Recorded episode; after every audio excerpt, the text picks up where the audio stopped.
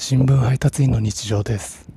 僕は10年間新聞配達のアルバイトをしています。今日の夕刊の配達の時間東京は雨でした。マンション内の配達のためにエレベーターに乗ったんですけど一緒に乗ったおばあさんに「雨で寒いでしょう。手冷たいでしょう。でも雨も降らなきゃね。農作物のためにね」とかいろいろ話しかけてもらったんですけどその通りですね。